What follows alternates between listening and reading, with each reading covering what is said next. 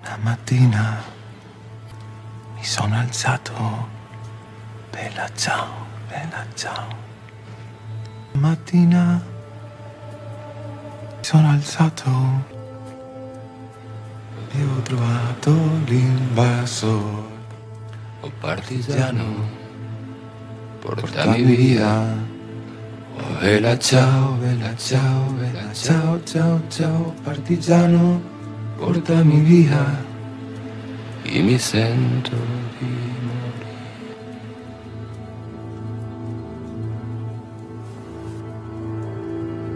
E se io muoio da partigiano, oh bella ciao, bella ciao, bella ciao, ciao, ciao, e se io muoio da partigiano, tu mi devi seppellire, e seppellire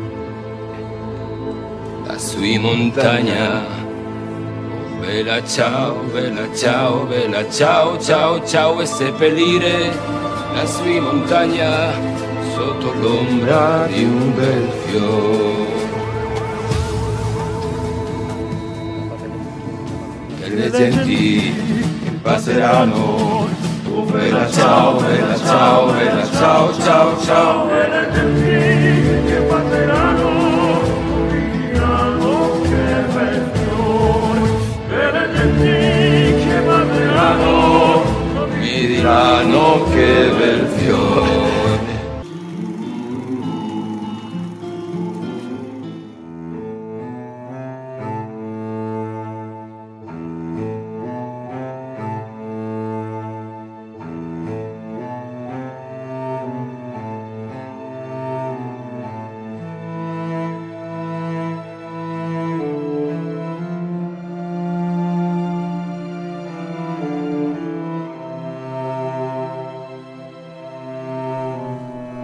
Escaloneta o hacé la tuya. Finales del 2022. Y llegamos a la tercera. Como dijo Messi, a las 6 de la mañana ya había gente en el obelisco. Ves las miradas de felicidad de los mayores, los chicos, gente de todas las edades. 5 millones de personas. Y lo mejor de todo es cómo se comportaron gracias a Dios no pasó nada. Reparemos en dos aspectos fundamentales de las palabras de Lionel Messi. Las miradas. Miradas de encuentro, reencuentro, de reconocimiento de los otros, las otras, de la felicidad de ser reconocidos en el objetivo común de festejar, festejarlos, festejarse. El otro aspecto es el esmero en el cuidado mutuo para cumplir el objetivo del festejo. Cinco millones de personas sin ninguna corrida no es un hecho menor ni casual. Vivimos el agobiante calor de ese diciembre inolvidable en el cual muchos vecinos arrojaban agua desde sus balcones para refrescar a los de a pie que se cedían mutuamente los lugares para refrescarse. Se cuidaba a las embarazadas, a los chiquitos para que no se extraviaran son temas que revelan el desarrollo de la capacidad solidaria que está ampliamente desarrollada en nuestro pueblo. ¿Y la escaloneta? Sí, nos trajeron la tercera. Los jugadores con su capitán, su director técnico y todo el equipo que los acompañó. Fue muy claro en la cancha que cada uno tenía profundamente internalizado el rol, las habilidades y la ubicación de los otros en el momento del juego.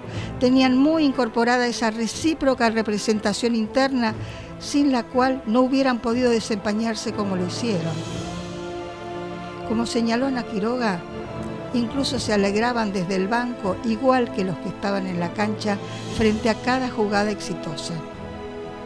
Y ni hablar de los goles y las atajadas.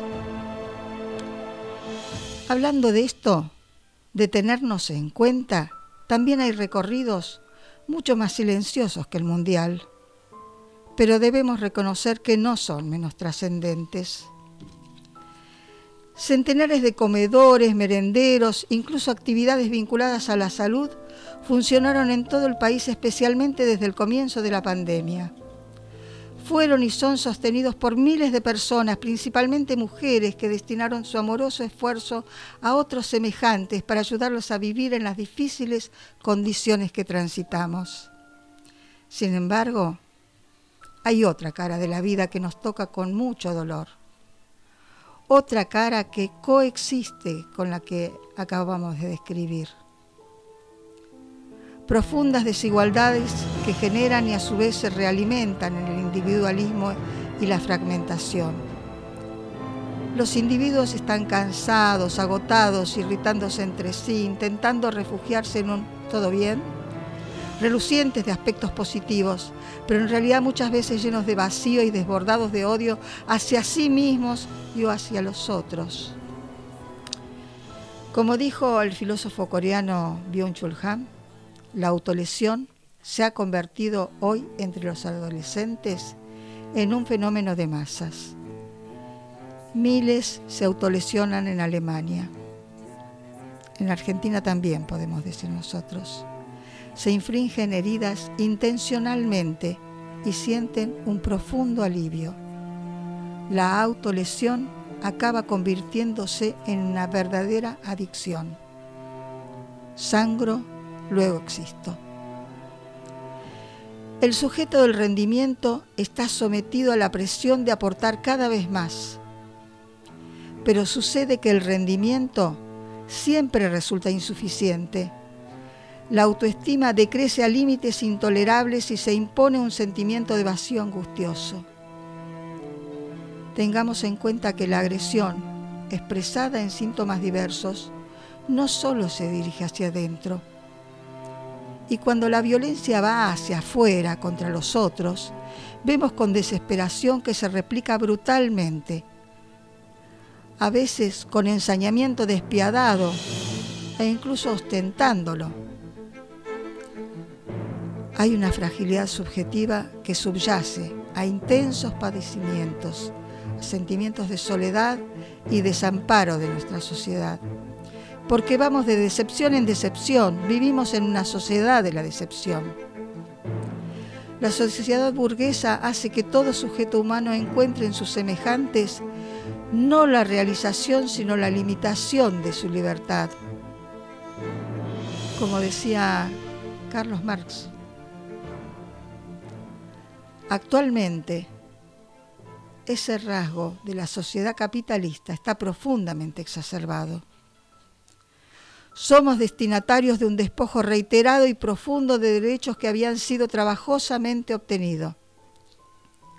Y hace rato la desconfianza nos desborda. El individualismo despiadado y anárquico acrecienta el sentimiento de desamparo y de soledad. Muchos son atrapados por una ira irrefrenable impulsada por la identificación con los agresores, quienes son los verdaderos responsables de la tremenda agudización de las diferencias sociales y de todo tipo que se sostienen en nuestra sociedad. Como lo decía Ana Quiroga en Incertidumbre y Proyecto. ¿Qué hacer? ¿Podremos rescatar la solidaridad, la dicha del encuentro real? Algo de lo que sucedió con los festejos del Mundial y que en gran medida se sigue dando en muchas actividades comunitarias? ¿De qué manera convive con tanta ira, tanto dolor y tanta decepción? Un ser humano está hecho de tal manera que no se realiza, no se desarrolla, ni puede encontrar su plenitud si no es en la entrega sincera de sí mismo a los demás. Ni siquiera llega a reconocer a fondo su propia verdad si no es en el encuentro con los otros. Solo me comunico realmente conmigo mismo en la medida en que me comunico con el otro. Esto explica por qué nadie puede experimentar el valor de vivir sin rostros concretos a quienes amar. Como siempre, y más que nunca, es cierto aquello que se demostró tantas veces en la historia. La lucha es cruel y es mucha. Pero como también se ha demostrado, es el único camino. Lo admiramos en la escaloneta. También nos reconforta cuando somos protagonistas de los históricos festejos del Mundial y de la extraordinaria labor solidaria del pueblo ayudando al pueblo en los comedores, y no solo durante la pandemia. En esa labor y en cada combate que no se detiene, reivindicamos la libertad y la justicia. Son derechos sagrados, están en las raíces mismas de la humanidad. Por la libertad han luchado los esclavos. Por la libertad en defensa de la patria americana lucharon los ejércitos, dirigidos por San Martín, por Belgrano, por Artigas, por Bolívar.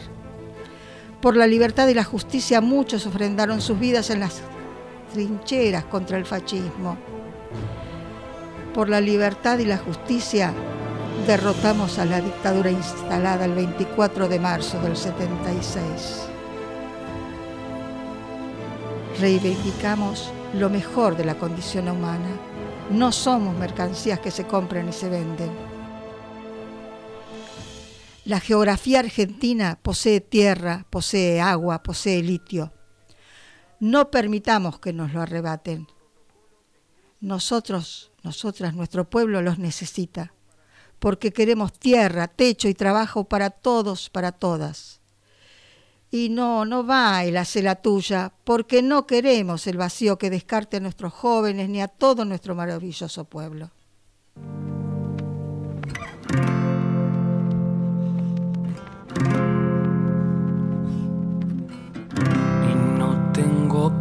Pensado hundirme acá tirado.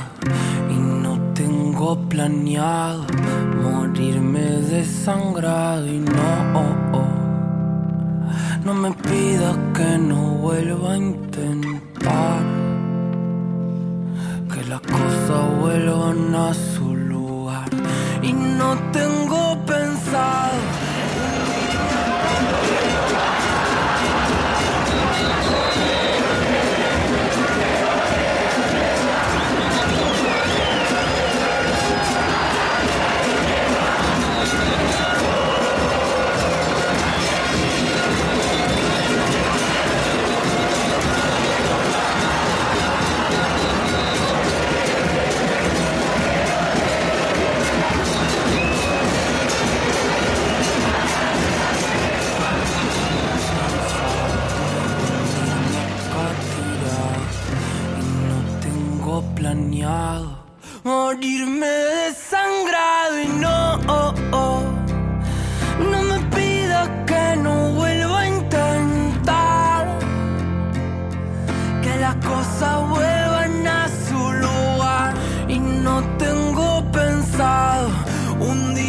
Hundirme acá